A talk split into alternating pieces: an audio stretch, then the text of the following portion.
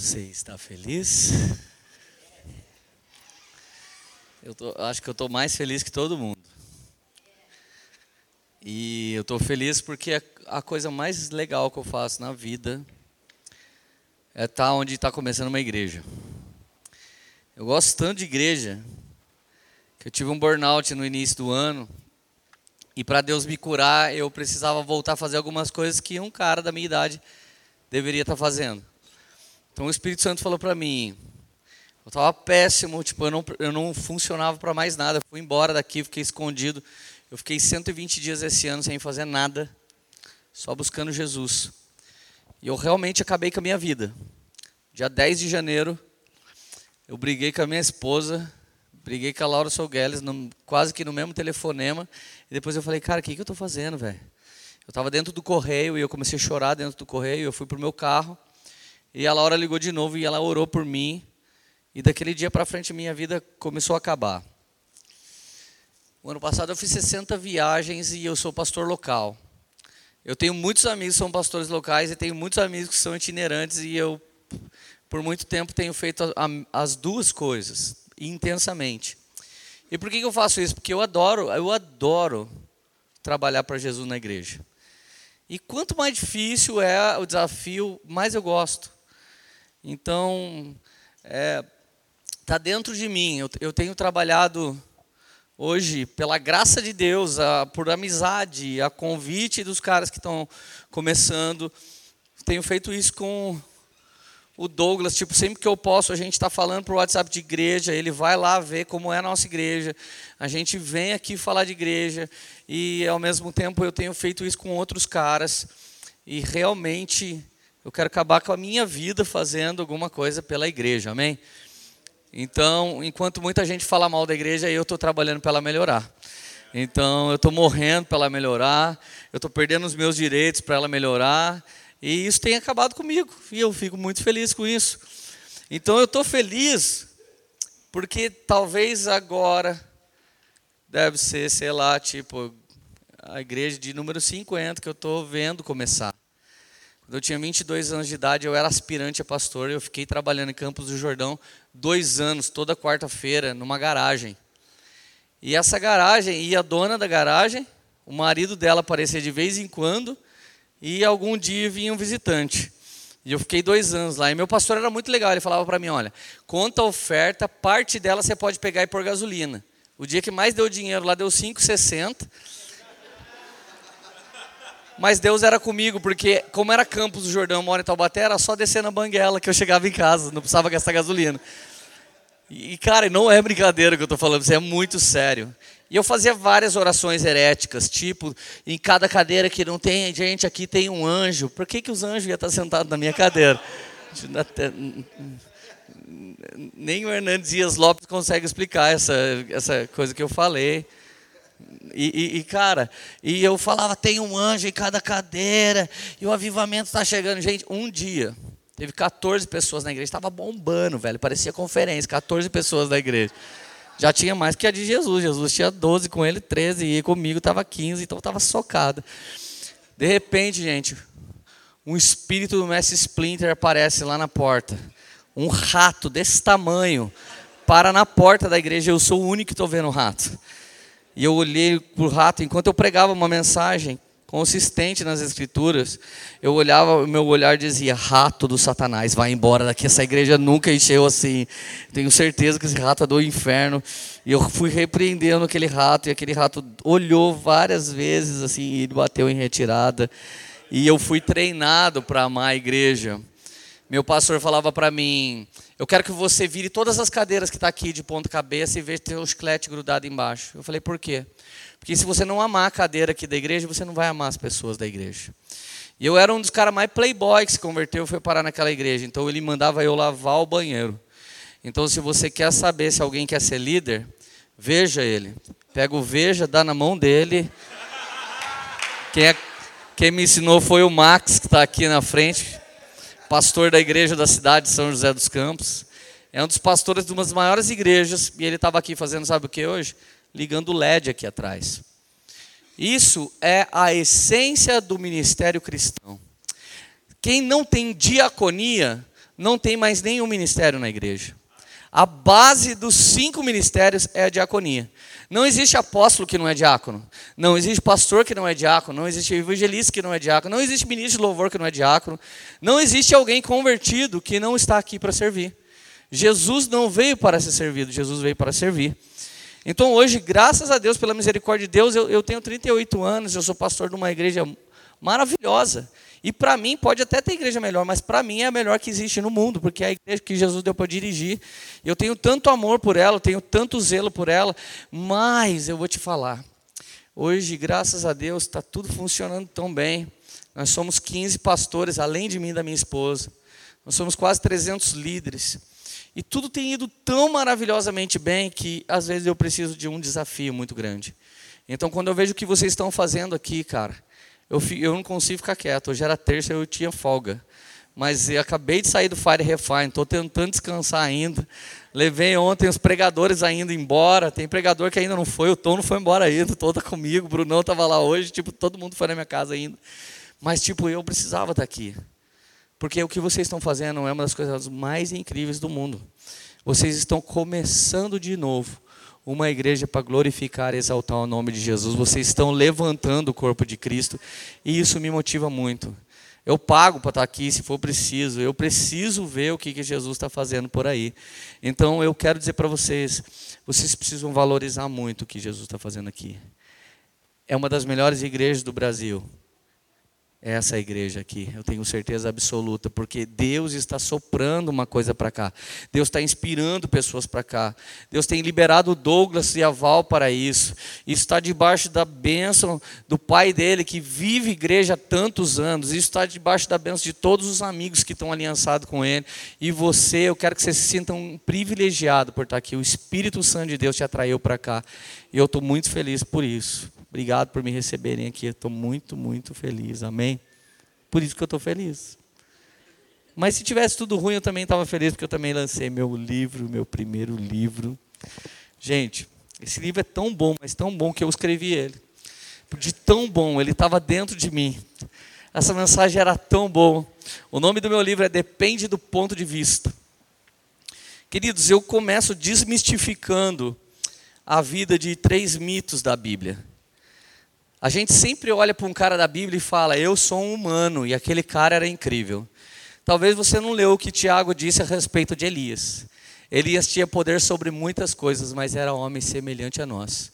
Então, primeiro eu desmistifico os homens. Então, se você fosse vizinho de um dos três personagens que eu escolhi, você ia ver o que Deus é, o, o, que, o que você podia ver não é o que Deus está vendo. Essa é a forma certa de falar.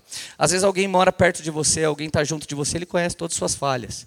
Ele sabe que você falha, ele sabe que você erra. E talvez se você começasse uma igreja na sua cidade, alguém nem fosse lá. Ah, eu já conheço esse cara, você não sabe a vida dele, você não sabe a história dele. Então depois que eu mostro a ótica do que a terra via desses três personagens, eu começo a mostrar a ótica de Deus acerca dele. Por exemplo, nesse exato momento está tá tendo crise no Brasil, crise econômica. Mas alguém vai ter que me desculpar. Eu sou convertido há 18 anos, faz 18 anos que a minha economia só cresce e só melhora. Porque eu não vivo por aquilo que eu ganho, mas eu vivo por aquilo que eu planto. E como todo ano eu planto mais e mais e mais, eu só colho mais. Tem gente que chega na minha igreja hoje e fala: Eu estou tendo problema no casamento, eu estou tendo problema. Gente, eu sou separado seis vezes da minha própria esposa. E eu me casei três vezes com a minha própria esposa. Eu casei em 99, 2001 e 2007. Então, se alguém falar, o diabo está destruindo as famílias, a Rede Globo está destruindo a família, a minha não está. A minha família não come disso. A minha família não gasta o tempo dela com isso. Eu nem preciso pregar para a minha família que ela não deve assistir isso. Então, enquanto as famílias estão sendo destruídas, a minha está sendo abençoada. Enquanto a economia está passando por crise, eu não estou tendo crise. O Espírito Santo não tem crise, Jesus não tem crise, o céu não tem crise. Então você pode ver uma coisa a seu respeito, mas lá no terceiro céu, que é o céu dos céus, existe uma ótica da parte de Deus a seu respeito. O nome disso é processo do, do entendimento de Deus. Então, nos lugares celestiais você tem herança, aqui na terra você não tem. Se você não acessar esse lugar, você nunca vai receber. E a oração, reza, ou sei lá o nome que já deram, do Pai nosso que está no céu, santificado seja o teu nome, seja feita a sua vontade aqui na terra, como no? Qualquer bêbado, louco, doido já rezou o Pai Nosso. Mas não é todo mundo que creu no Pai Nosso. Então existe um download diário para mim e para você da ótica de Deus. Quero ser marido aqui na terra como no céu, quero ser igreja aqui na terra como no céu, quero casar aqui na terra como no céu. Qual é o padrão de homem aqui na terra como no céu? Qual é o padrão de mulher aqui na terra como no céu? O padrão de família aqui no céu? E é isso que eu escrevi aqui. Então eu mostro metade do livro, a ótica caída da terra, e na outra metade do livro eu consigo mostrar, pela misericórdia de Deus, a ótica daquilo que Deus está vendo a nosso respeito. Então, cara, se eu fosse você, eu falava para o vizinho que está do seu lado agora, vizinho, vamos lá, um, dois, três e vizinho. Duvido se semear esse livro na minha vida. Fala assim para o outro vizinho, se você tiver uma ótica de quem eu sou, fala para ele. Você vai plantar na minha vida. Aí volta para o outro vizinho e fala para o outro vizinho: Muito prazer em você me conhecer, que eu tenho chamado. Então deixa eu, eu, eu, vou plantar esse livro aqui numa senhora que me deu um abraço, me deu um beijo aqui na frente a hora que eu cheguei. Ela foi, ela foi muito carinhosa comigo a hora que eu cheguei. Então eu quero semear esse livro. Eu vi muito Jesus na senhora, viu? A hora que a senhora estava lá, eu vi Jesus na senhora. Então eu, eu, eu vi no meu espírito quem a senhora é. Eu quero plantar uma semente na sua vida. Deus abençoe. Amém? Então, gente, eu, eu, eu, duvido você semear um livro no seu irmão, amém? Eu já comecei, a primícia é minha, agora quem quiser vai segundo, terceiro, tá? E para ajudar você, eu vou fazer uma promoção hoje mesmo do Fire Refine. Um livro é, é mil reais, mas hoje eu estou dando desconto, vai ficar por 20 um livro. Olha quanto desconto, 1.980 reais de desconto. Um livro é 20, dois é, é 29,90 e 10 é 100 reais. Então você pode comprar 10 livros e sair plantando e todo mundo vai sair 10 cada um. Depois você vai lá atrás, fala com o Renan. E se não tiver dinheiro, irmão, fala para Deus fazer aparecer dinheiro no seu bolso, amém? Que daí Deus vai abençoar você. Eu não vou fazer esse milagre, mas Jesus pode fazer, amém? Você está feliz ainda, alguém? Então, gente, você devia comprar meu livro, cara. Estou falando sério, vai abençoar a sua vida. Meus amigos, eu sem mais delongas, eu quero compartilhar uma coisa com vocês. E, gente, quando alguém está começando uma igreja, eu não sou tentado a pregar. Aliás, eu não prego mesmo muito. Eu sempre preciso entregar um recado. E eu quero falar disso que eu já comecei a falar. Eu quero falar sobre diaconia. Eu quero falar sobre ah, algo que sempre vai mudar a sua vida. A nossa família espiritual, cujo Danduque é pai espiritual dessa família, e o Mark Schubert é filho espiritual dele, eu sou filho espiritual do Mark. A nossa família tem um lema. E isso deveria ser da sua família também, deveria ser da sua casa e de toda a família cristã. O lema que nós temos é Romanos 14, versículo 17. A Bíblia diz que o reino de Deus não é comida, o reino de Deus não é bebida, o reino de Deus não é CD, o reino de Deus nem é livro, o reino de Deus nem é você sentado aqui nesse lugar. O reino de Deus não é comida nem bebida, mas o reino de Deus é justiça, paz e alegria no Espírito Santo. Então nós andamos por aí e a gente começa a ver ministros do evangelho ferido porque alguém o machucou. A gente anda por aí, a gente vê um crente ferido na igreja porque alguém o machucou. E a gente anda por aí, a gente começa a ver alguém falar assim: "Não, não é justo que tenha acontecido". Então a partir de agora, se quiser é assim. Então a gente vê por causa da injustiça do mundo pessoas se armando e meio que se vingando, buscando estabelecer a justiça própria. Mas não é isso que a palavra de Deus nos ensina. Então, a nossa família espiritual, a gente aprende uma coisa: se a gente se relacionar com alguém, e se alguém for injusto com a gente, a gente vai continuar sendo justo. Então, se algum dia eu chegar em casa e a minha mulher fizer uma injustiça comigo, existe um lema bíblico que eu preciso me manter justo. E se eu me manter justo, mesmo na hora que ela está sendo injusta, daqui a pouco o Espírito de Deus vai tocar no coração dela e vai falar: você não foi legal com o Lê. E eu não vou acabar com o meu casamento, porque em algum momento ela não estava bem e ela foi injusta. E depois também eu vou colher, porque como eu sou um homem emocional, vivo no meio de altos e baixos, um dia eu posso ser injusto, mas como eu tenho plantado justiça, em algum momento eu vou colher essa justiça. Então hoje, se eu saio e alguém simplesmente me despreza, eu já entendi que ele não sabe quem eu sou. Porque se ele soubesse quem eu sou, ele ia saber que eu sou servo de Deus. E se eu sou servo de Deus, ele no mínimo precisava ser agradável. Ele no mínimo precisava me dar honra. Ele no mínimo precisava ser legal. E mas se ele não quer fazer isso, ele não tem uma revelação de quem eu sou. Judas não tinha uma revelação de quem Jesus era. Judas, quem eu sou? Você é um homem que vai mudar minha vida. Pedro, quem você diz que eu sou? O Cristo, filho do Deus vivo. Já que Judas não tinha uma revelação, o dia que ele caiu, Jesus deixou. Mas já que Pedro tinha uma revelação, o dia que ele caiu, Jesus foi buscá-lo. Então você não precisa dizer para ninguém quem você é. Porque se as pessoas não percebem quem você é, você não é para ela. Você não é nada para ela, ela não pode reconhecer você. Mas alguém do nada passa a honrar a gente, de uma maneira que a gente não merece. O Douglas acabou de falar, Lê é incrível. Cara, eu não mereço ouvir isso, eu não acredito que eu sou incrível. E se existe alguma coisa incrível em mim, deve ser Jesus, realmente. Porque eu tenho certeza que nada de bom habita em mim. Mas se ele pode ver isso, é pelos olhos espirituais, é pela visão do terceiro céu. Ainda alguém pode me olhar e só ver um cara tatuado, só ver um cara maluco. Já fui em algumas igrejas pregar, alguém vê, pergunta se eu quero aceitar Jesus na porta. E aí depois eu entro, depois o diácono que faz isso comigo fica sem graça, depois eu prego, depois ele vem pedir perdão. Eu falo para ele, cara, fique em paz. Jesus estava usando você mais uma vez para me amassar. Jesus estava usando mais uma vez porque ungido é Cristo. Eu, na verdade, preciso que alguém me reconheça espiritualmente e também preciso reconhecer espiritualmente as pessoas. Então esse lema está na nossa família. O mundo todo pode ser injusto, mas a gente vai continuar sendo justo. E se você fizer isso, o árbitro do seu coração vai lá no set do Wi-Fi. Qual que é o árbitro do nosso coração? Paz. Tem gente hoje que está vivendo na prostituição e ele não tem paz. Tem gente hoje que está vivendo no adultério, ele não tem paz. E tem alguém que abandonou essas categorias de pecado, que parece ser bom para a carne, e passou a ter muita paz. O Mark Schubert, meu pai espiritual, tem 57 anos, ele não é casado. Todo mundo quer casar ele. E ele olha para minha cara e fala: Cara, por que, que as pessoas querem me casar? Eu não quero casar. E todo mundo fica me enchendo, sabe, quer me casar. Eu acho que o Mark Schubert é um cara muito inteligente. Porque alguns, algumas pessoas que podem até estar tá me ouvindo, você é casado, mas você devia ser solteiro.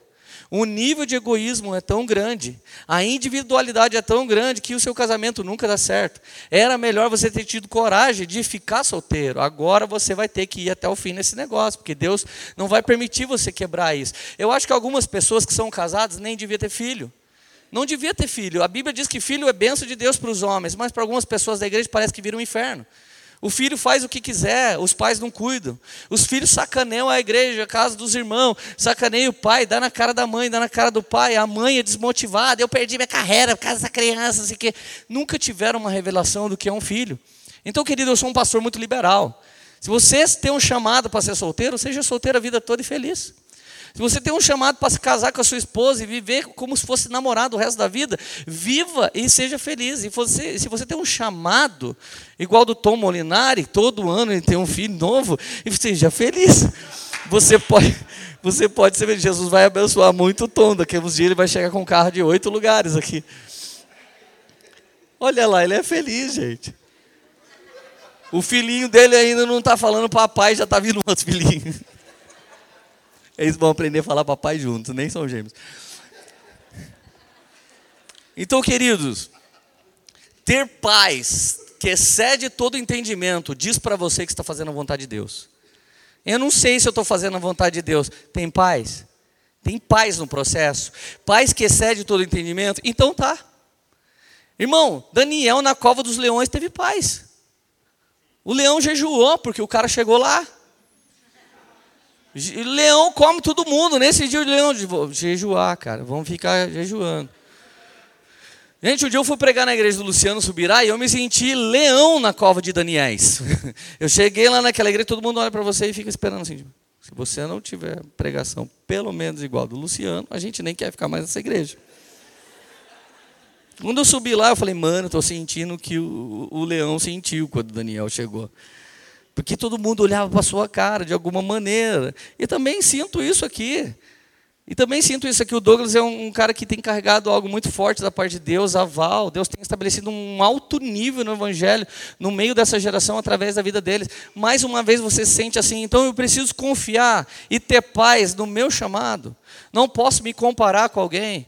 Não sou como ele, não sou como quase nenhum dos caras que eu ando, mas eu sou quem eu tenho que ser. E tenho paz em ser quem eu tenho que ser. Então, se alguém chegar para mim e falar que eu tenho que mudar, eu não estou preocupado eu tenho paz, eu tenho tranquilidade. Esses dias uma irmã olhou na minha mão e ela, e ela me viu sem aliança. E eu, vivo, eu vivo sem aliança no último ano. E ela chegou para mim e falou assim: eu, quero te repreender. Já olhei umas pregações suas no, no YouTube e eu vi que você não usa aliança. Sua mulher deve querer que você use aliança. E eu disse assim: irmã, minha empregada roubou minha aliança. A minha empregada foi na minha casa, roubou minha aliança. E eu não tenho dinheiro para comprar outra aliança. E falei, irmã, e você está me repreendendo? Eu recebo. Mas só que eu estou juntando dinheiro para comprar minha aliança. E o pior, a aliança chegava no outro dia. E aquela irmã, ela simplesmente chegou por um espírito de religiosidade e ela achou que ela estava profetizando para mim. Mas não arrebentar com a vida dela, se converter com a sua vida, Satanás. Não falar isso para ela. É de alguém que tem paz. Eu sei que com aliança ou sem aliança, eu vou respeitar a minha esposa como minha esposa. E eu amo a minha esposa. E antes de subir aqui, eu fiquei escrevendo um monte. Estou com saudade de você, estou com saudade de você, estou com saudade de você. E eu estou com ela há mais de 20 anos. E, cara, isso é paz. Algum dia alguém vai fazer cara feia para o seu mover profético.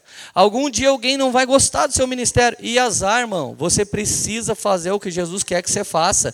E se você fizer o que Jesus quer que você faça, você vai ser cheio de paz que excede todo entendimento. Então, quando eu sou justo e quando eu estou cheio de paz que excede todo entendimento, qual a última coisa que se manifesta em mim? Terá, eu tenho alegria do Espírito Santo dentro de mim. Então, todo mundo da nossa família espiritual, eles têm um cumprimento em comum. Em todo lugar que você for, um de nós vai falar: Você está feliz? E daqui a pouco a gente vai estar pregando, a gente vai falar: Você ainda está feliz? Porque, independente se alguém me traz tristeza ou me traz alegria, eu sou feliz. Nesse momento também estou feliz, mas tem dia que eu não estou feliz, mas sou feliz. Tem dia que eu não estou feliz, depois eu lembro quem eu sou, eu já fico feliz. Tem dia que eu não estou muito feliz, daí eu lembro tudo que Deus me deu e já volto a estar tá feliz. Eu falo, cara, como estou sendo ingrato.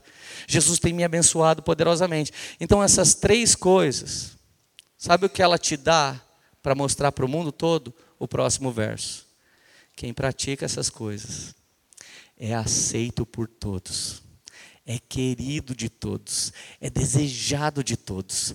Hoje, se nós vamos combater um marxismo cultural que lá atrás é um satanismo disfarçado para destruir nossa família, é com justiça é com paz e é com alegria no Espírito Santo. Minha filha estudou primeiro, segundo e terceiro colegial e de repente um professor que odiava família, que odiava heterossexualidade, que odiava cristão, descobriu que era filha de pastor. Ela, ele emendou minha filha três anos. E a minha filha falava, pai, é a matéria que eu mais gosto, é literatura. Eu amo ler, eu amo as aulas desse cara, mas esse cara me bate. Pai, ele pensa que você é os caras da televisão que fica arrebentando todo mundo. Pai, o que, que eu faço? Falei, ama ele. Leva cativo a Cristo seu coração. Reflete para ele a justiça que a gente carrega, a paz que a gente tem e a alegria no Espírito Santo. Minha filha se formou, gente. E de repente, no baile de formatura, aquele professor vem até a nossa mesa ele olha bem para minha cara e ele diz assim para mim: de todos os alunos que eu cuidei, do primeiro até o terceiro ano, sua filha é a garota mais especial. Queria te dizer uma coisa: parabéns pela maneira que vocês cuidam dela. Sua filha mostra o que é uma grande família. No último dia que a gente ia estar junto com Ele. Jesus foi glorificado, Jesus foi exaltado, porque nós estabelecemos uma cultura dentro de casa de justiça, de paz, de alegria no Espírito Santo, e por mais que aquele homem fosse oposição a gente, chegou um momento que ele estava completamente desarmado e, de uma maneira indireta, ele glorificou ao Senhor pela existência da nossa família. Você está feliz ainda? Está feliz mesmo? Para ou continua? Bom, para esses seis irmãos que querem que eu continue, abra sua Bíblia. Em 1 Samuel 17, verso 14. Obrigado, vocês me motivaram, gente. Eu sou otimista. Gente, olha como é que começa a vida desse cara e de muitos outros caras. Um chamado começa com a servidão. Porque você vai gastar o resto da sua vida servindo. 1 Samuel 17, 14. Davi era o caçula da palavra hebraica acaton, que significa o pestinha, aquele que sacaneia tudo, que bagunça tudo, o demonhadinho. Significa Tasmânia, demoninho da Tasmânia. Significa filho de pastor rebelde, desviado. Davi era caçula. Os três mais velhos seguiam Saul. Mas Davi ia ao acampamento de Saul e voltava para apacentar as ovelhas de seu pai em Belém. Ele cuidava das ovelhas do pai. Ele era submisso, ele tinha uma tarefa em casa, ele fazia algo que a maior parte da galera da nossa geração já não faz mais. Uma tarefa que honra em casa. Comece a servindo na sua casa, se você quer fazer qualquer coisa para Jesus. Porque se sua mãe falar que você não é um homem de Deus e seu pai falar, cara, Deus não vai falar que você é um homem de Deus. Ele não vai falar mesmo. Continuando. Durante 40 dias os filisteus aproximaram-se de manhã, de tarde e tomou sua posição. Nessa ocasião, Jessé chega para o seu filho e diz: Pegue uma roupa de grãos tostado, dez pães e leve depressa para seu irmão no acampamento. Manda ele pegar coisas, manda ele encher a cestinha de coisas. Lembra do chapeuzinho vermelho que enche a cestinha? Então não tem nada a ver com essa pregação. Verso 18: Leve também dez queijos. Então, para os mineiros que achavam que inventaram o queijo, queijo, primeira menção de queijo na Bíblia está aqui. Leve dez queijos para o comandante da unidade deles e veja como estão seus irmãos. Olha o verso 20 agora. Levantando-se de madrugada. Gente, já não chega a ser pastor de ovelha. Já não chega a levar uma pancada de coisa nas costas. Levar o queijo para os caras que comandam. Ele ainda tem que levantar de madrugada. Cara, se fosse eu, eu ia estar tá louco. Eu odeio levantar de madrugada. Aquele negócio que me busca de madrugada, me encontrarão. Eu não acordo para buscar. Eu fico acordado até a madrugada, busco depois vou dormir. Porque eu não consigo fazer nada, acordar depois. Eu tenho que acordar lá longe. Davi deixou o rebanho com outro pastor, olha só. Muitos líderes na igreja, quando você fala para ele, ô, ô menino do Data Show, pode pegar água, daqui a pouco a letra fica lá, enquanto o Tom já está cantando, a letra ainda está na Laura. Cara, toda vez que alguém comissionar você para uma segunda tarefa, delega a primeira tarefa. Saiba que a primeira tarefa está guardada com alguém. Seja eficiente mais do que estão pedindo. Hoje existe uma cultura dentro da poema. Quando alguém chega e fala assim, pastor, eu quero um tempo, a gente fala, cadê o Timóteo? Se o cara falar que Timóteo, ele já está no banco para o resto da eternidade. Ele tem que saber o que é sucessão. Ele tem que saber o que é um filho espiritual. Ele tem que saber o que é um discípulo. E se ele vai parar, ele já tem que apresentar para a gente quem é a sucessão dele. Um dia eu estava numa mesa e de repente alguém falou meu nome numa mesa e tinha grandes pastores. E de repente falaram assim na mesa: Ah, ele é pastor de um monte de cara que está fazendo e acontecendo. Aí um pastor mais velho, e eu senti que ele tinha um toque de oleiro de Deus, porque ele já veio me amassando já. Ele, ele chegou e falou assim: Ô oh, Leandro Barreto, então você é o pastor que está mudando o Brasil. Eu falei: É, o que está tendo para fazer ultimamente? Não estou podendo mudar o mundo aí, estou mudando o Brasil. que está dando aí? E ele falou, então o, irmão tem quantos anos? Eu falei, tenho 37 anos. Ele falou, é, e o irmão já tem sucessor? Eu falei, tenho 15. Aí ele falou, cara, eu tenho quase 80 anos e eu ainda não tenho sucessor. E você tem 15? Eu não quis falar para ele, cara, se você não fez o que a Bíblia diz, é problema seu. Minha vontade era, mas eu, mas a Bíblia também ensina que eu tenho que ser justo, né? E a minha Bíblia diz que eu tenho que ter, tentar ter paz em todo o tempo, fazer todo o esforço para manter a paz com todos. Tem um monte de versículo que mandava calar a boca e eu fiz isso. Eu falei, ah, eu, eu estou tentando nos últimos dez anos e tal. E de repente ele falou: É, tomara que dê certo, porque na hora da prática vamos ver. Daí veio a prática esse ano. Deus me presenteou com 120 dias na lona. Cheguei para o meu presbitério, que o Xande está aqui, é um dos pastores da minha igreja.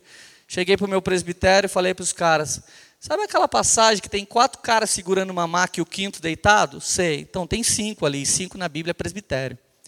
Sabe quem está deitado na maca hoje? Os caras quem? Eu. Ou vocês rompem a sua própria cobertura espiritual para me colocar diante de Jesus, para ele me curar, ou eu nem volto mais ser pastor. Sabe o que meu presbitério fez? Cara, fica tranquilo, vai em paz, que o Senhor vos acompanhe, que a gente vai cuidar da igreja. Primeira semana que eu ligo para a igreja, como é que está a igreja? Muito melhor do que quando você estava aqui. Falei, nossa, Érica, a gente era o Jonas, a igreja tá, não estava bem. Ligamos na outra semana, melhor ainda. Na outra semana eu já estava falando, cara, Jesus me aposentou, velho. Tipo, já acabou minha carreira. E quando eu estava na América, algum pastor me conhecia e falava assim para mim: É, você deixou sua igreja? Deixei.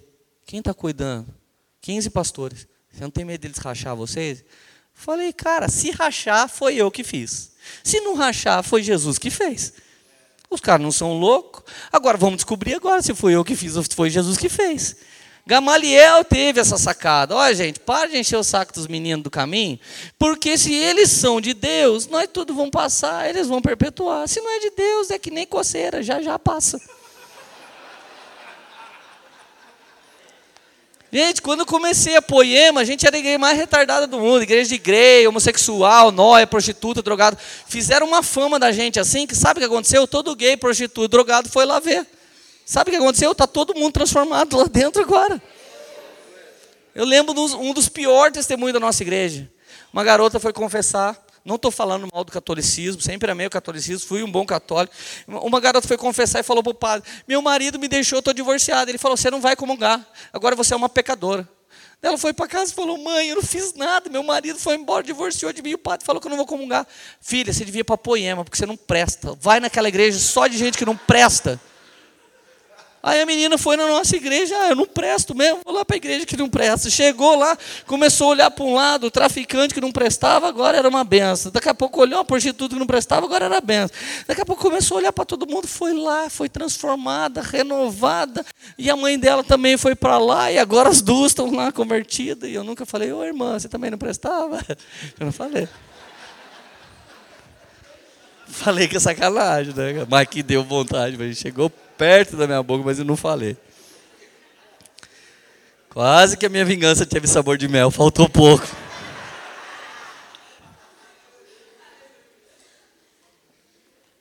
Vocês estão felizes ainda? Davi deixou o rebanho com outro pastor, pegou a carga e partiu, conforme G7 tinha ordenado. Chegou no acampamento de combate, Israel, os filisteus estavam se posicionando na linha de batalha, frente a frente. Davi deixou o que havia trazido com o responsável pelos suprimentos e correu para a linha de batalha para saber como estavam seus irmãos. Enquanto conversava com eles, Golias, o guerreiro filisteu de Gate, avançou e lançou o desafio. E Davi ouviu. Gente, Davi não só levou tudo, como foi lá na linha de batalha ver como é que os irmãos estavam, porque ele precisava voltar e falar para o pai dele. Pensa num cara que sabia correr a segunda milha. Quando, quando alguém te obriga a caminhar a primeira milha, caminha também a segunda. Homens de primeira milha quer saber que hora que começa o culto. Homens de primeira milha quer saber que hora que acaba o culto. Chega na hora que começa, sai na hora que acaba. Talvez você pegue 95% do que está rolando. Mas homens da segunda milha chegam aqui e começam a montar a estrutura. Homens da segunda milha fazem mais do que é preciso. Ficam aqui para ver o que, que rola. No final, a hora que está todo mundo indo embora, fica por último se está sozinho de carro para ver se tem alguém a pé, ou se vai chover, se vai levar. Os caras da primeira milha podem atingir 95% de êxito num trabalho. Os caras da segunda milha podem chegar a 350%. Normalmente, uma mulher é da segunda milha, ela consegue ser mãe, ela consegue ser mãe do marido dela, porque, por exemplo, eu falo, Érica, cadê minha roupa? É, se eu fosse ela, eu falava, você já tem 38 anos, sabe onde está sua roupa, rapaz? Érica, cadê minha calça? Cadê meu não sei o quê? Cadê minha carteira? Né, a Radassa, que tem 6 anos, não sei o quê, não sei o quê. Daí vem a Lili, que tem 21 mães, não sei o quê, não sei o quê. Né, alguém liga, ela é administradora da igreja, ela trabalha no logístico da igreja, ela discipula as mulheres da igreja, ela é pastora da igreja, ela prega quando eu vou viajar. Esse dia eu fiquei 15 dias nos Estados Unidos, ela pregou dois finais de semana, ela discipulou pessoas, ela cuidou de pessoas toda dona de casa que faz mais alguma coisa chega perto dos 300% de trabalho. Então Jesus fala: alguém pediu para você caminhar uma milha? Caminha mais uma. A primeira milha é: o que, que eu posso fazer que Jesus já fica feliz? 10%? Ah, então beleza. A galera da segunda milha já quer entender o que é premissa, já quer entender o que é semente. A galera da primeira milha, se eu orar uns cinco minutos toda manhã, tá bom, pastor. A galera da segunda milha, eu quero queimar, mano, eu quero me perder, eu quero achar o rio do Espírito, eu quero ficar perdido lá, não quero mais voltar. A galera da primeira milha, ela quer saber, tatuagem é pecado? Piercing é pecado? Música do mundo é pecado? O que, que ela está perguntando? Até onde perto do mundo eu posso ir que eu não perca a salvação? Essa é a pergunta que eles estão fazendo. Agora, a galera que está queimando, irmão, de verdade, quando você está indo além, você começa a perder até o que você devia estar tá fazendo na sua vida circular aí fora, porque você está querendo saber um pouco mais. Agora tem que ter o um mínimo. Se alguém fala uma milha, pô, não dá para obedecer uma milha. Por que, que a gente dizia? Só porque está na Bíblia. E por que, que a gente ora? Só porque está na Bíblia. E por que a gente busca o Espírito Santo? Só porque está na Bíblia. A gente devia chegar para a galera, galera, quer uma pregação? Lê o que está na Bíblia e faz. Deus abençoe. Vai em paz, comunhão do Espírito Santo, acompanha com você, doce consolação do Espírito Santo, em nome de Jesus, amém, amém. Pronto, já acabava. Mas o problema é que a gente pouco consegue fazer a primeira milha. E a diaconia te treina para uma milha, a diaconia te treina para duas milhas, a diaconia te treina para três milhas. A diaconia, cara, é o serviço de pôr a mesa do rei. E a sua diaconia sempre vai te atrair para o propósito. Olha o que aconteceu com Davi. Era o chapéuzinho vermelho que levava a cestinha com o docinho para a vovozinha. Voltou como um dia? Como rei. Voltou como alguém que derrubou o gigante. Quem era Saul? Saul era o boizinho, filho do fazendeiro, que um dia falou: sumiu a jumenta. Irmão, sabe o que é jumenta para um fazendeiro daquela época? É Hilux para um fazendeiro pequeno hoje. Se não tem Hilux, não tem ração para os animais. Se não tem ração para os animais, não tem Hilux também para pôr o ovo e levar para a feira para vender. Não tem uma caminhonetinha, não tem roça, não tem sítio o sítio não produz. Você tem que ter uma miserável caminhonetinha que seja, nem que seja C10 lá do tempo da pedra, dando tétano, mas tem que ter alguma caçamba bendita para levar as coisas para vender. Um dia ele está jogando FIFA 18, o pai dele chega, vai menino playboy, é o seguinte, você não vai ter FIFA 19 o outro ano, se você não achar jumento. Ele, mano, sumiu jumento, sumiu jumento, acabou o dinheiro. Levanta, vamos lá. Meu pai normalmente não pede coisa, mas hoje ele pediu, o negócio ficou feio, vai, não vai ter Disney ano que vem. Vamos, vamos vamos, vamos. Ele vai atrás da jumenta. Sabe como ele volta? Rei. A Bíblia diz, cara, que, que o pai de José fala para José: vai ver como é que estão tá os seus irmãos. Na cidade que ele chega, os irmãos não estavam. Quando ele pergunta aqui, daqui em São Paulo, quantos km? 70. Seus, seus irmãos estão em Bragança, vai ver como é que eles estão. José chega aqui e não foi de carro. Você pode ter certeza absoluta que Deus revelou para mim que José não foi de carro até aquele lugar. Deus está confirmando aí para alguém. Aí ele chega, ele chega em Bragança. Meus irmãos estão por aqui, sabe o que falaram? Seu irmão está numa cidade ali para frente. Sabe quantos quilômetros era? 80. Irmão, toda vez que a Érica fala para mim, Lê, tem um copo de água lá na cozinha, eu vou na cozinha. Olho na cozinha, não está, eu volto e falo, não está. Nem pergunto para alguém onde pode estar. Tá. Minha casa tem três andares, velho. Se tiver no meu escritório, eu vou ter que subir três andares. Então, José chega, meus irmãos estão aqui. Não, o seu irmão está em São Paulo. Mano, imagina, cara. De cavalo, vamos pensar de cavalo. Quanto tempo dá de cavalo 80 quilômetros? Quanta dor na bunda deve dar de cavalo, cara, 80 quilômetros. Sangue de Jesus, velho. Mano, misericórdia, cara. A gente é missionário que voa de avião toda hora e fica reclamando, está cansado, está cansado, vai de carro, tá cansado, tá cansado. José vai lá e quando chega lá, e aí, irmãos, como é que vocês estão? Tum, já toma um pedala Robinho, toma um calço, joga o cara no buraco, do buraco é vendido, vai parar não sei aonde, não sei na onde, vê os irmãos depois de não sei quantos anos, dia que os irmãos recebem a revelação de quem ele era. Perdão, nós vendemos você, não, fique em paz, Deus me enviou à frente. E aí, mano? Os três caras que eu citei, começou toda essa história, sabe como? Diaconia. Sabe como que eu levantei os caras mais incríveis do meu presbitério hoje? Eles passaram a servir sem eu pedir. Sabe como reconhece Douglas ministério daqui para frente? As professoras da salinha da criança e os professores, eles já estão cuidando das crianças agora.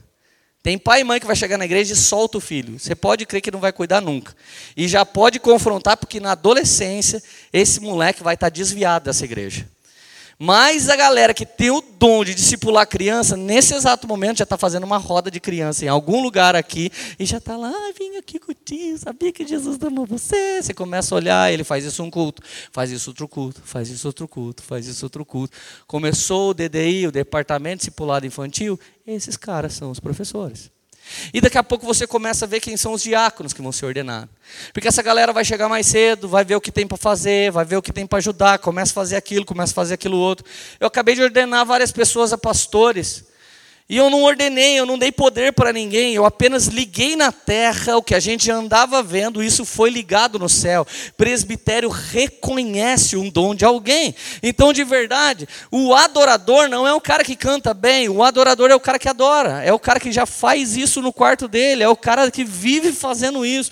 Normalmente, quando você vai conversar com um cara que vai ser um grande worshiper hoje, esse cara já tem 150 músicas compostas, 170 músicas, você fala, você tem tudo isso? Ué, cara, Cara, eu sou cantor, eu deveria ter o quê? Cara, eu tenho mais de 800 sermões. Eu tenho pelo menos 200 que eu nunca preguei. Eu tenho um prazer imenso. Se eu entrar no avião agora, for em Curitiba, eu escrevo uma pregação. E se eu voltar, eu escrevo outra. E se eu for para Manaus, eu escrevo 18 pregação. Nunca Manaus chega. E nem vou te contar, os caras compram umas passagens baratas para você, você que nunca viajou de avião. Gente, compra uma passagem barata para Manaus, para você ver, você viaja por 18 estados brasileiros antes de chegar lá. Quando alguém falar, ah, meu sonho é andar de, de avião, gente, compra uma passagem, passa, passaredo, compra uma passagem da passaredo para a pessoa e manda ela para Manaus. Ela vai pegar ônibus, jegue, avião, trole, vai pegar todas as coisas e um dia ela vai chegar lá. E, gente, tudo isso está nos moldando, está nos treinando, está definindo realmente se a gente ama a igreja de Cristo. Cara, eu já vi apóstolo que parece ali babá os 40 ladrões. Ele vem na frente, com a mão assim, para todo mundo beijar. E vem um monte de mucamo carregando as muambas dele nas costas. E todo mundo tem que falar benção, tem que fazer alguma coisa. Hey, fazer uma coisa, sei lá, sei lá. Gente, isso não tem na Bíblia, gente. Isso não tem na Bíblia. Apóstolos, mestres, profetas, evangelistas e pastores, eles estão aí como um útero profético, fazendo a igreja funcionar bem como uma engrenagem, treinam, catapultam, geram o caráter de Cristo e depois lançam para que isso frutifique a 100 por um para a glória de Deus, amém? Queridos, olha só, imagine trabalharmos todo o tempo diante dos olhos do Senhor Jesus, fazendo exatamente o que Ele ordenou. Isso é diaconia. Gente, ser justo é diaconia. Eu não estou lá para discutir com a minha esposa, eu não estou lá para discutir com o meu pastor, eu estou lá para servi-lo. Isso é diaconia. O que é diaconia? Basicamente, todos nós precisamos de uma motivação para rendermos o nosso máximo. É ou não é, gente? Gente, quando você trabalha, alguém fala: Nossa, parabéns, esse trabalho foi muito bom. Cara, se é sua mãe, se é seu pai, se é seu professor, se é seu pastor, talvez você fale: Nossa, cara, trabalhei muito tempo ouvir isso. Cara, essa não devia ser a nossa motivação. A Bíblia diz: quando estiver servindo alguém na posição de autoridade, faça como quem está fazendo para Jesus. Gente, algum dia eu chego diante de uma plateia como essa, eu tenho que pregar a pior mensagem do mundo. Uma mensagem que vai arrebentar com a vida de todo mundo e chamar todo mundo para se converter. Pouca gente vai realmente ter prazer imenso de estar ouvindo aquilo. A maior parte das pessoas vai ter uma frustração, talvez. E ou eu creio que estou fazendo isso para Jesus, por amor ao corpo de Cristo, velho, ou não consigo fazer. Quantos dias na hora de ser profético você olhava para a cara feia de alguém que estava com uma cara do tipo, nossa, queria ver o Douglas hoje. Azar, mano. Hoje sou eu eu tenho que ter essa confiança lá dentro do meu espírito. Você vai, ai, alguém não queria eu, não consegui fazer. Querido, você está servindo Jesus. Alguém gostou, você está servindo Jesus. Alguém não sentiu nada, está servindo Jesus. Alguém mudou de vida, está servindo Jesus. Você faz algo com a motivação de glorificar e exaltar e honrar ao Rei dos Reis e Senhor dos Senhores. Agora, querido, você já fez alguma boa ação com interesse por trás? Às vezes a gente faz uma boa ação com interessezinho por trás. Hoje está tão na moda, gente, da gente dar um negócio para o pobre e postar na internet. Parece que nunca leram Mateus 6. A Bíblia diz: quando você orar, ora no secreto. Quando dizimar, não deixa a outra mão ver. E quando jejuar, lava o seu rosto para ninguém saber. Gente, é uma das coisas mais difíceis hoje. Você chega, os caras, estou no manto. Mas a Bíblia diz que não é para falar. Mano, esse dia eu sentei numa mesa, tava o Alê, tava o Vitor, tava uma galera na mesa. Vai comer? Não, não vou. Vai comer por quê? Porque eu não quero. Mano, mas esse pão é muito bom. Eu não quero comer, cara, deixa eu em paz. Ô, oh, mano, mas come, tá muito bom. Tô jejuando, caramba. Agora eu vou comer também. Jesus jejua outro dia, porque esses caras não deixam fazer nada secreto. Mano, mas é um tal de todo mundo contar. Semeei.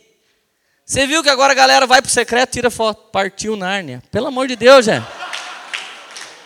Gente, se o lugar secreto fosse um lugar público, era para todo mundo saber. Não tem lógica você fotografar o lugar secreto. Você parece vlogueiro e blogueiro do mundo, que está tirando foto na cama com a namorada agora, com quase tudo aparecendo. Se é um lugar de intimidade, é com o noivo que você está, você não fica revelando para ninguém que você está fazendo isso. Nem mesmo deveríamos falar, sabe por que Deus vai fazer uma coisa hoje? Porque eu jejuei 40 dias. Cara, jejuou, glória a Deus. Contou para todo mundo, glória sua, perdeu. Cara, estuda Mateus. Tudo que é secreto glorifica a Deus. Tudo que aparece glorifica a mim mesmo. Então, olha só, você já fez uma boa ação por interesse, claro que a gente fez, e você já perdeu a vontade de fazer algo porque não foi reconhecido? Gente, sabe uma coisa que você nunca vai ver? Eu falar no final de uma das minhas conferências, obrigado fulano de tal, obrigado ciclano de tal, obrigado ciclano de tal, obrigado. E cara, obrigado para minha equipe, obrigado para a galera, Deus abençoe. Nossa, o Leno falou meu nome, mano, vaza. Se falar isso, pode vazar. Porque não está na Bíblia ter uma motivação humana. Cara, esses dias no Fire Refine eu honrei tanto Subirá, porque ele mudou tanto minha vida. Sabe o que, que ele fez, gente? Ele subiu e falou: Gente, Leandro acabou de me fazer lembrar a história do jumento. Um dia o jumento chegou em casa, mãe, uau, chegou meu tempo, mãe. Deus está me honrando. Eu entrei, mãe. Era tapete jogado, era ramos balançando. Todo mundo gritava uma coisa que eu, eu acho que era tipo Osana. Mãe, como foi incrível. A mãe dele, jumenta sábia, falou: Filhinho, você entrou sozinho? Não, mãe, eu entrei com. Parece que o nome dele que estava nas minhas costas era Jesus. Ah, entendi, filho. Entenda uma coisa, filho. Você, com Jesus nas costas, entrando triunfalmente em Jerusalém, vai ouvir Osana. Mas você, sem carregar Jesus, não passa de um jumento.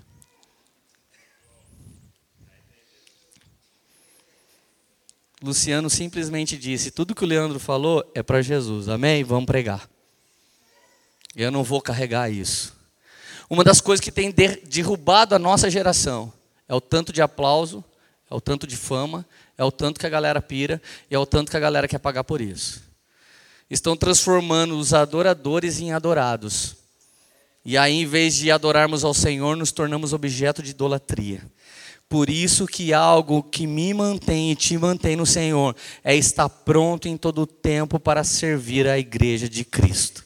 Se você está pronto para isso, você está vivendo diaconia. A palavra diaconel está 38 vezes no Novo Testamento. Significa servir, dar assistência, ministrar, produzir, diaconato, diaconia e suporte. A palavra diáconos está 30 vezes no Novo Testamento. Significa servente, servo, sirva, ministros, ministros e diácono. Diaconia é o testemunho da fé cristã. Diaconia é pregar o evangelho sem abrir a sua boca.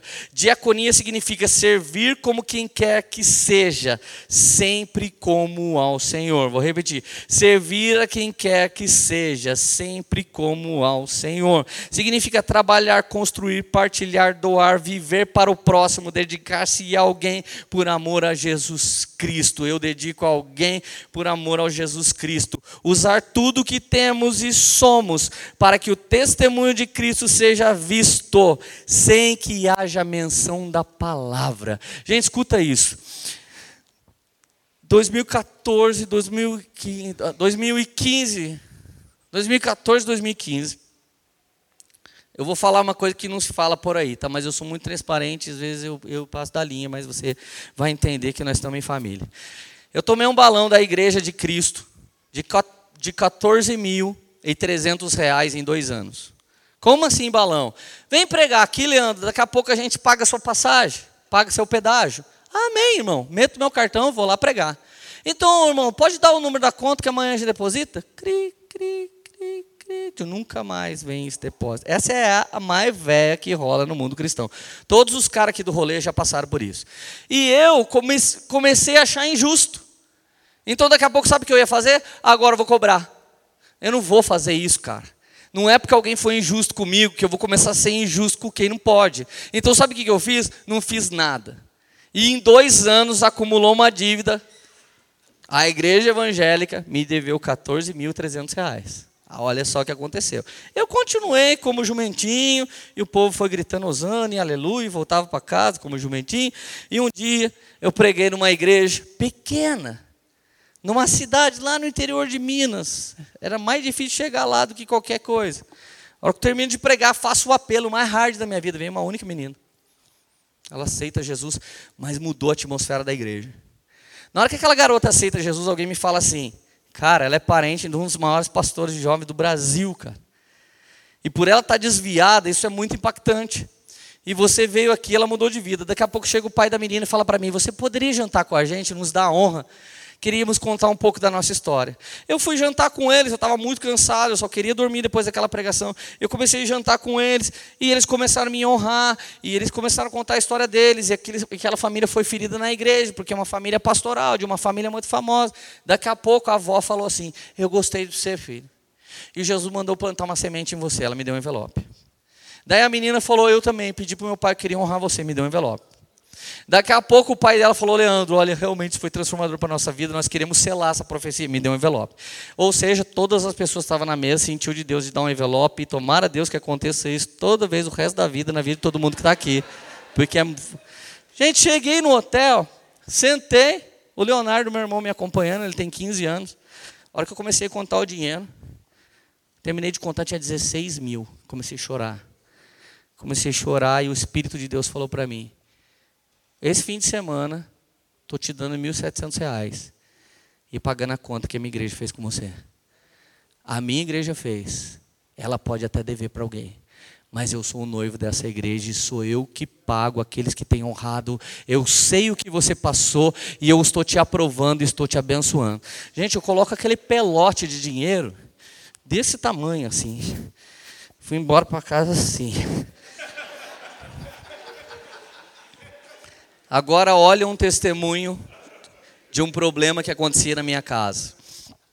Minha primeira filha, nós tivemos, fazia 20 dias que eu tinha feito 17 anos.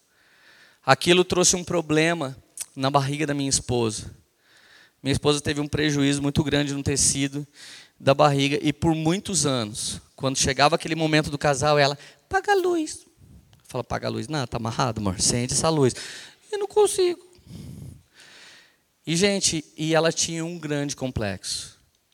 E durante muito tempo eu falava: vende o carro, paga essa operação. Divide em 36, paga essa operação. Sabe o que minha esposa fez por 10 anos? Ela pegava uma semente, quando alguém falava, dê o um nome para a semente, ela chegava diante do altar do Senhor e falava: O nome da minha semente é uma operação plástica, Deus. Eu preciso disso. Isso é para curar o meu coração, por favor. E não por 10 anos ela plantou uma semente. E ela nunca quis fazer exame. Esse dia eu desço do carro, gente, com aquele dinheiro, e eu falando: Deus, por que você me deu 16 pau? Eu nunca vi 16 pau assim, Jesus. Todo cara pensa em comprar. A, a gente sempre pensa no sacerdócio real, né? Então, você olha para o seu carro, o nome da primeira pessoa que vem é Arão. Você quer pôr um Arão 20 no carro, na hora. É uma coisa de sacerdócio real que todo homem tem e as mulheres não entendem. Porque as mulheres só pensam em Melissa, então isso deturpa a cabeça delas, elas não entendem o que, que é Arão. Mas agora está respaldado, todo mundo aqui, abençoado. Amém, meninos? Posso ouvir um aleluia? Aleluia. Gente, eu chego em casa, minha esposa chega assim para mim, gente. Lê, você não acredita.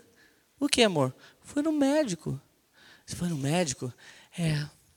Amor, vai ficar 19 mil a minha operação. Falei, ah, toma, amor, vai lá e faz. O quê? Me senti o cara mais. Cara, sabe aquele dia que Deus olha para você e fala, mano, você é o cara, sabe? Sabe aquilo que ele falou várias vezes pro Romário? Você é o cara em 94? Aí ele fala às vezes pra gente. Pro Romário era direto, mas pra gente de vez em quando. Amor, é 19 mil, toma, amor, vai lá e faz. Entrei para dentro, ela, o que, que é isso? Eu falei, 16. Daí ela disse, não, mas não é 19. Eu falei, vai ser 19. Vai ser, Deus, vai ser. Fui lá no médico dela, falei, doutor, quando vai ficar 19? Eu falei, não vai, doutor, vai ficar 16. Aí, ele olhou para mim, por que, que vai ficar 16? Eu falei, cara, eu sou diaconia, velho. Eu estou gastando minha vida para Jesus. Jesus resolveu me dar esse presente, pagar essa conta, entendeu? Dele, não, não entendi, cara. Falei, cara, Deus me deu 16 pau, velho. E você vai ter que entender a semente do céu, você vai ter que aceitar 16 mil por isso, cara. Daí ele falou, então vai ser, eu vou fazer 15,950. Vou dar 50 para você tomar uma cerveja. Falei, não bebo. Daí ele falou, então toma sorvete e sai daqui logo. Falei, tá bom, tu fez lá. Irmão, minha mulher falar para você, eu não vou nem falar. Irmão, se você já estragou a vida da sua esposa, você devia investir na vida dela agora. De verdade, você teve um monte de filhos, se você, se você sacaneou as coisas, você precisa investir nessa Disneylândia que Jesus te deu, amém? Gente, Deus está me usando aqui, gente. Gente, eu vejo minha esposa e falo, meu Deus, que novinha, aleluia.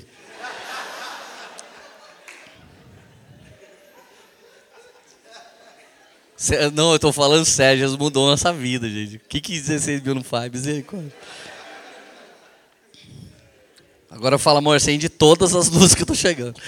Mas tá bom, tudo isso, gente, foi fruto da diaconia. Eu continuo indo em lugares e tomando balão, não mudou. Ainda tem algum lugar que eu falo, ah, Jesus, vai juntar dinheiro pro meu arão, né?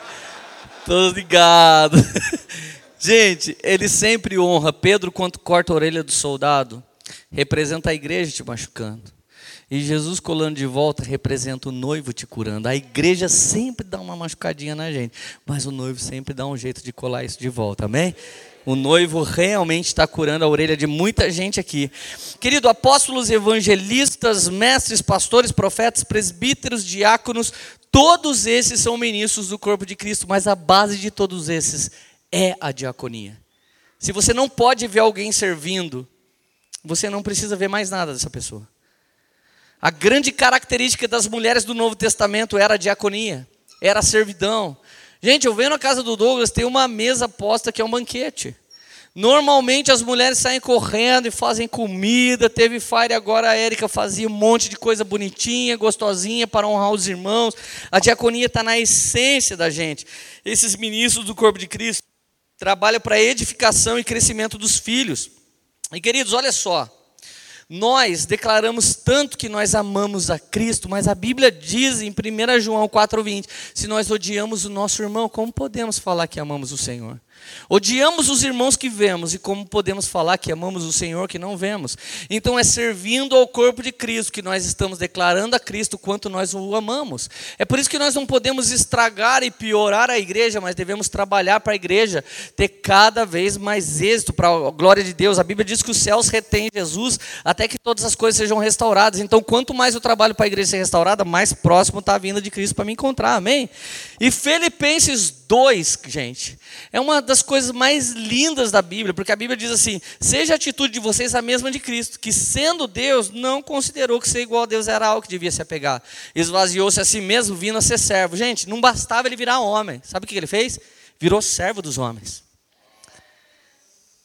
Não bastava ser homem como eu, como você, virou servo de nós. Jesus, se tivesse aqui agora, ele estava servindo todas as pessoas. Ele estava prestando atenção no detalhe da vida de cada pessoa e procurando saber o que essas pessoas precisavam. Chegava doente, eu te curo. Chegava com fome, eu multiplico o pão. Chegava alguém com uma maca, eu te curo, pega a maca, sai por aí glorificando. Jesus sempre estava atento em servir as pessoas. Mas para a multidão, ele dava pão porque ele dá pão para quem come, mas para os famintos ele dava semente, porque ele dá semente para aquele que semeia. São dois níveis de algo que Deus pode derramar. Pão ele dá para todo mundo, ah, eu preciso de uma benção, não vou desistir. Então não sai que ele vai dar uma benção, mas isso é pão. Agora, se você quer ir além, ele vai te dar munição. Nós seremos municiados de, de semente, de provisão, para que possam ser generosos em todo o tempo. É isso que Deus derrama sobre nossa vida. E olha só, queridos, para eu finalizar essa mensagem. Cara, a Bíblia diz em Mateus 5:41, se alguém o forçar a caminhar com ele uma milha, caminhe duas milhas. Essa profecia se cumpriu na vida do próprio Jesus. E quando que se cumpriu? A Bíblia diz em Marcos 15, 21, que um determinado momento Jesus vem andando com a cruz e ele cai. Quando ele cai, o soldado romano dá uma ordem a Simão Sirineu, pai de Rufo e Alexandre. Ajuda ele a carregar essa cruz. Eu quero que você entenda uma coisa. Não dá para mim e para você entender de cara o que é caminhar a segunda milha, porque a gente mal faz o que é obrigado. A legislação de trânsito brasileiro diz que bicicleta tem que andar na mão e na direita e com retrovisor. Você conhece alguma cidade do Brasil que isso acontece? Não, não anda, mano. A galera vem contra. E o marxismo cultural diz que motorista é opressor, ciclista é oprimido. E eu vos digo que alguns motoqueiros ainda são demoniados ainda. Então olha só. A gente não entende de lei, porque a gente não cumpre a lei, a gente é brasileiro. O jeitinho brasileiro está dentro da igreja. O jeitinho brasileiro está dentro da igreja. Eu acabei de fazer uma conferência e era proibida a entrada de crianças. Por quê? Porque a conferência era chapação pura. Era mover rodopio, manto, blá, era para cair e arrebentar a cabeça. Algum crente do Satanás foi lá e entrou com o filho. E ele está contra a cultura do reino de Deus. Se foi dada uma ordem que não é, não é e acabou. Se foi dada uma ordem que é, é e acabou. Nós brasileiros não conseguimos cumprir. Mas naquela época, o soldado romano, ele podia ordenar que alguém carregasse a carga dele se ele não conseguisse. E sabe o que Jesus disse? Quando alguém mandar você fazer uma coisa, faz duas. Quando alguém te obrigar a fazer uma coisa, faz mais uma. Gente, ele estava ensinando algo que ia cumprir com ele mesmo. Jesus vem carregando a minha e a sua cruz e de repente fica tão pesado que ele cai. Na hora que ele cai, o soldado romano olha para Simão Sirineu, fala: carrega a cruz com ele. Querido, Simão Sirineu, pai de Alexandre e Rufo, existe um significado profético nesse versículo. Simão Sirineu, pai de Alexandre e Rufo, carregou Jesus e sua cruz até o Gólgota. Ele leva Jesus até o propósito, o lugar da sua morte. Se você traduzir o nome de todos esses homens e misturar isso com o contexto, sabe que frase que dá? Presta atenção. Simão, rocha. Sirineu, supremacia de um freio. Alexandre, defensor do homem. Rufo, vermelho. Significa rocha que para e entra em defesa da limitação adâmica, carregando a natureza caída até o propósito do Espírito. Isso é diaconia.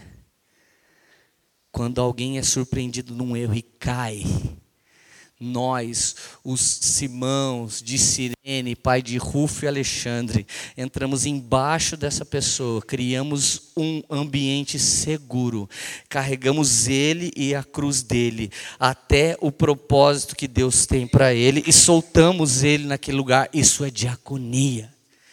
Vários dias, cara, você vai ouvir isso, porque essa é uma característica meu respeito e eu estou dando testemunho de mim mesmo, porque esse testemunho é verdadeiro. O que mais você vai ouvir é alguém me honrando. Porque as pessoas sabem que elas me ligam, a hora que for, aonde que for, quanto for que custa, eu vou sentar com o pastor, eu vou sentar com a pastora, eu vou entrar na vida deles, a gente vai erguer o tapete, vai ver toda a poeira, nós vamos sentar ali e nós vamos alinhar. E se precisa de oração, a gente ora, se precisa de jejum, a gente Jesus, se precisa de dinheiro, a gente dá qualquer coisa que precisar, a gente faz. Por quê? Porque eu amo a igreja de Cristo e Deus me deu a oportunidade de servir. E se algum dia eu vou receber a recompensa de ser servido, é porque primeiro eu plantei a servidão Primeiro vem uma coisa numa ordem espiritual, depois vem outra coisa. Vira e mexe e alguém fala: Cara, o Lea me abençoou. Por quê? Porque eu não posso ver uma treta que ela vira minha. Eu não posso ver uma confusão que é minha também. Eu não posso ver uma situação que eu falo: Nossa, cara, como é que alguém não vai fazer? Eu já fico louco. E o Marcos sempre fala para mim: Cuidado, Jesus fazia os propósitos de Deus. Você faz tudo que chega na sua frente. Pelo amor de Deus, menino. Sua tentação é essa. E eu fico louco, gente. Eu vejo alguma coisa acontecendo, eu falo, gente, como aquilo? Eu vou na igreja dos outros, sento no culto, se eu vejo que uma criança vai cair, eu já viro diácono. Ah, já vou atrás da criança. Se eu estou chegando na igreja, alguém vai estacionar o carro, vai bater, eu já viro vigia. Vem, vem, vem, vem, vem, pode colocar aqui, não tem problema. Gente, eu fico doido. Como é que alguém não vai ver? A gente está aqui para servir. E tem gente que está na própria igreja, fica olhando para a igreja e fala: Nossa, os caras estão zoando a igreja. É sua igreja, você congrega aqui na Jesus Cop Family. Essa é a sua igreja, essa não é a igreja do Douglas.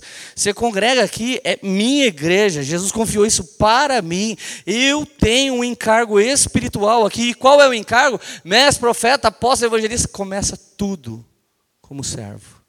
Sempre vai se manter tudo como servo. E tudo no final vai ser servo. E por que, que eu tenho que servir? Apocalipse 19, 7 8. A noiva foi dado para se vestir um vestido de linho puro e fino para se casar. Lembra que no banquete alguém sem veste nupcial foi lançado fora? Isso significa que para se casar com o cordeiro, você vai ter que ter boas obras. Por quê? Porque o vestido em Apocalipse, o vestido que foi dado para a noiva vestir, são as obras justas dos santos. Salvação vem pela fé e pela graça em Jesus Cristo, mas o reino de Deus vem pelas obras que você praticou. O vestido que você vai vestir são as suas boas obras. E cara, pode escrever o que eu estou falando. Muitos de nós aqui vai ter um vestido incrível para vestir aquele dia. Deus não vai fazer acepção de pessoas, porque Ele salva pela graça, mas Ele sempre vai fazer acepção de atitude, porque Moisés Abraão foi justificado também por suas obras. Ele creu e isso foi acreditado a ele como justiça.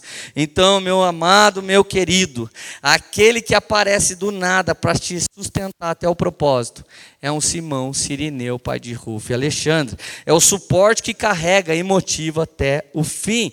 Então, um dia fizeram uma pergunta para Jesus. Jesus fala: Ó, meu tempo está acabando, eu vou embora. Jesus estava finalizando a pregação que nem eu estou fazendo aqui. Meu tempo está acabando, eu vou embora e vocês não vão me ver mais por aqui. Sabe que os discípulos já começaram? Mano, Jesus vai vazar. Então vamos pensar uma coisa óbvia de logística. Os caras o quê? Quem que vai ser o chefe? Gente, tinha nada de errado. Se Jesus vaza, quem é que prega? Se Jesus vaza, quem é que louva? Se Jesus vaza, quem faz a Santa Ceia? Não tinha nenhuma maldade nessa pergunta. Essa pergunta era assim, Tom, Douglas, a gente vai começar a igreja lá em Bragança. Quem, quem prega? Quem louva? Quem é o dono? Quem é o chefe? O que, que a gente faz? O que, que a gente vai. Tá todo mundo querendo ser de grupo de louvor agora, né, velho? Você vai ficar onipresente. Gente, quem é que faz? É uma pergunta normal. Aí Jesus falou quem é que faz. Enquanto estava todo mundo discutindo para ver quem faz, Jesus pega a toalhinha da manicure que estava lá na rua de trás, pega uma bacia, pega o pé. Irmão, você acha que o pé era bonito que nem de vocês? Lembra do cavalo, do carro que, que eu falei que José não usou? Então não tinha até o tempo de Jesus, não tinha avião, não tinha nada. Não tinha esses boots que você usa, tinha, sabe o que? Sandália, uma topada. Gente, pensa uma topada errada naquelas pedras. Terra árida, daí vinha o mosquito do Berne, dava uma mordida. Crescia o satanás do Berne dentro do pé do cara. Gente, lavar os pés era uma questão de sobrevivência. Estilo alguns irmãos que precisam aprender a tomar banho na igreja, porque na igreja local tem gente que vem, ai, pastor, podia falar para meu marido tomar banho, precisando de um alinhamento lá. Fala, acredito, gente. Vocês estão de sacanagem, a gente é aqui expulsando demônio, tem gente que tem que tomar banho ainda, misericórdia. Não, gente, lá é benção em casa, é só tomar banho mesmo, meu pastor. Eu falei, não acredito. Mas deixa é outra história lá da igreja, não é daqui. Aí, gente, tinha que lavar os pés craquento, velho. E tinha cara ainda, velho, que estava lá, Judas, preparado para demoniar, para vender. Ô Jesus, quer lavar o pé? Pode lavar. Te amo, Jesus. Chega na vez de Pedro, Pedro tira o pé. Eu não. Pedro, se eu não lavar, você não tem vez comigo. Ah, tem que lavar? Então lava também a cabeça. Pedro, é só o pé, velho. Põe o pé aí, lava. Que problema você tem, mano? Tem cara que não quer ir, depois que vai, quer ir mais. Sempre tem essas coisas. E nós na diaconia, lavando. E Jesus fala assim: nesse mundo, os governantes e chefes vão querer mandar, vão ser como tirania, mas não será assim entre vocês, porque o maior não é apenas aquele que está sentado na mesa, mas o maior é aquele que serve à mesa. Eu vim para servir, e se alguém quer ser o maior entre nós, seja ele servo. Lembra daquela mulher que fala: Pode curar minha filha? Não dou da comida dos meus filhos para os cachorrinhos? Que, que ela responde? As migalhas que caem da sua mesa é suficiente para me curar. Sabe o que é diaconia? É esse investimento que está sendo feito pela sua vida. Eu vou dar um testemunho a respeito do Douglas. Todas as vezes que a gente veio, os homens de Deus vieram, ele nunca ficou devendo. Ele sempre plantou uma semente gasolina, pedágio, lanche, mesmo ainda quando não tinha dízimos e oferta aqui, ele já tinha esse princípio. Sabe quem são os maiores? Quem serve a mesa para aqueles que vão comer. Lembra essa mulher que diz que as migalhas que caíam curavam? Do Novo Testamento para cá, Jesus falou: agora os meus filhos saem da mesa, preparam a mesa com pão e vinho e chama todas as criaturas para sentar na mesa, porque eu não trato mais ninguém como cachorrinho, mas em potencial todo mundo como possíveis filhos. Diaconia é preparar a mesa para que Bragança Paulista venha aqui comer do pão e beber do vinho, e o Senhor vai pôr uma mesa para os nossos irmãos. Aleluia! Ei, hey, feche teus olhos, querida. Senhor Jesus, eu preguei essa série de mensagens na Poema em 2011. Até hoje nós vivemos pela diaconia. Pude chegar aqui e testemunhar do Max, um pastor de êxito na igreja da cidade, vindo aqui para servir. Ele estava ajudando a montar esse palco. O Felipe deixou morada e veio aqui para servir o Tom. O Tom deixou de voltar para casa e veio aqui para servir o Douglas. Senhor, eu, eu, eu fiquei sabendo que eles vinham, me convidei e falei, Douglas, também vou. E nós estamos todos aqui super motivados a abençoar esses irmãos. Deus, obrigado pelo banquete que o Senhor pôs através da minha vida, através através da vida do Tom, através da vida do Douglas, através da vida do Felipe, Pai. E nós colocamos uma mesa diante dos nossos irmãos e os fartamos de testemunhos e de palavra, levando eles a uma adoração genuína. Pai, eu glorifico porque o investimento aqui é para que haja pão e vinho na mesa desse encontro. Então venha, Jesus, encontrar esses irmãos que estão sendo bem cuidados. Se tem alguém aqui hoje que ainda não teve um encontro contigo, contigo. Toda essa festa tinha um motivo. Em primeiro lugar, te exaltar, em segundo lugar, promover o um encontro entre o Senhor e alguém que entrou aqui pela primeira vez, entre alguém que estava triste, entre alguém que estava desmotivado, entre alguém que estava ferido. Deus, nós colocamos uma mesa farta, onde tem muito pão, que representa partículas de Cristo, e muito vinho, que representa a própria presença do Espírito Santo. Então, Pai, libera pão e vinho sobre essa casa todos os dias da existência dessa família de Escola. Em nome de Jesus, traz os homens, Senhor Jesus, que têm carregado tua graça na adoração e carregado na palavra para abençoar. E como diácono da tua igreja no Brasil, como alguém que tem gasto a própria vida pela igreja brasileira, eu abençoo essa casa, eu abençoo esse lugar para frutificar. Eu abençoo esses irmãos não para quererem ser a igreja mais brilhante do Brasil, não para querer ser a igreja maior do Brasil, não para querer ser a igreja tal, mas a igreja mais serva, como o Douglas e a Val têm representado, como por muitos anos ele aprendeu isso em sua própria casa. É uma honra para nós poder participar do início dessa igreja. Eu abençoo todo mundo aqui para ser grande, grande para baixo, ser coluna na casa de meu pai, que é o vencedor de Apocalipse. Primeiro cresce para dentro da terra, quando encontra a rocha lá no fundo que é Cristo, começa a crescer para cima da terra até sustentar um lugar, nos ensina a crescer para baixo nos ensina a crescer como servo, nos ensina a ser moldado. Se alguém foi ferido, como a igreja me feriu, Deus cura a orelha desse irmão. Se alguém foi injustiçado, como eu também fui e muitos aqui foram, cura de volta essa orelha, cola de volta a orelha de Pedro. Todo mundo que falhou, todo mundo que errou com a gente, derramou sangue, pedaços do nossa orelha, Pai, nos cola de volta, Senhor, em nome de Jesus, com teu amor. Nos cola de volta com o seu amor e derrama sobre essa família espiritual, Pai a graça de ser diáconos. Levanta aqui uma companhia, companhia de Simão Sireneu, pai de Rufo e Alexandre. Levanta uma companhia profética de homens que freiam bruscamente aqueles que estão andando no último esforço, os levantam no ambiente seguro em suas próprias costas e os carregam até o firme propósito para a glória de Deus. Levanta aqui homens e mulheres dispostos a correr a segunda, terceira, quarta, quinta, décima milha. Deus nos tira da mediocridade da primeira milha, nos tira de querer saber qual é o elementar que devemos fazer para te servir. Nós queremos a galera na medida recalcada, sacudida e transbordada transbordante, pessoas que vão queimar todo o tempo motivadas a te glorificar, a te exaltar. E Deus, o nosso vestido de noiva também nos dará uma coroa. E tudo isso vai ser para se despedir diante de ti na maior intimidade depois do casamento, até mesmo o galardão chamado minha coroa será um dia para dizimar no céu. Levanta homens fiéis nas finanças.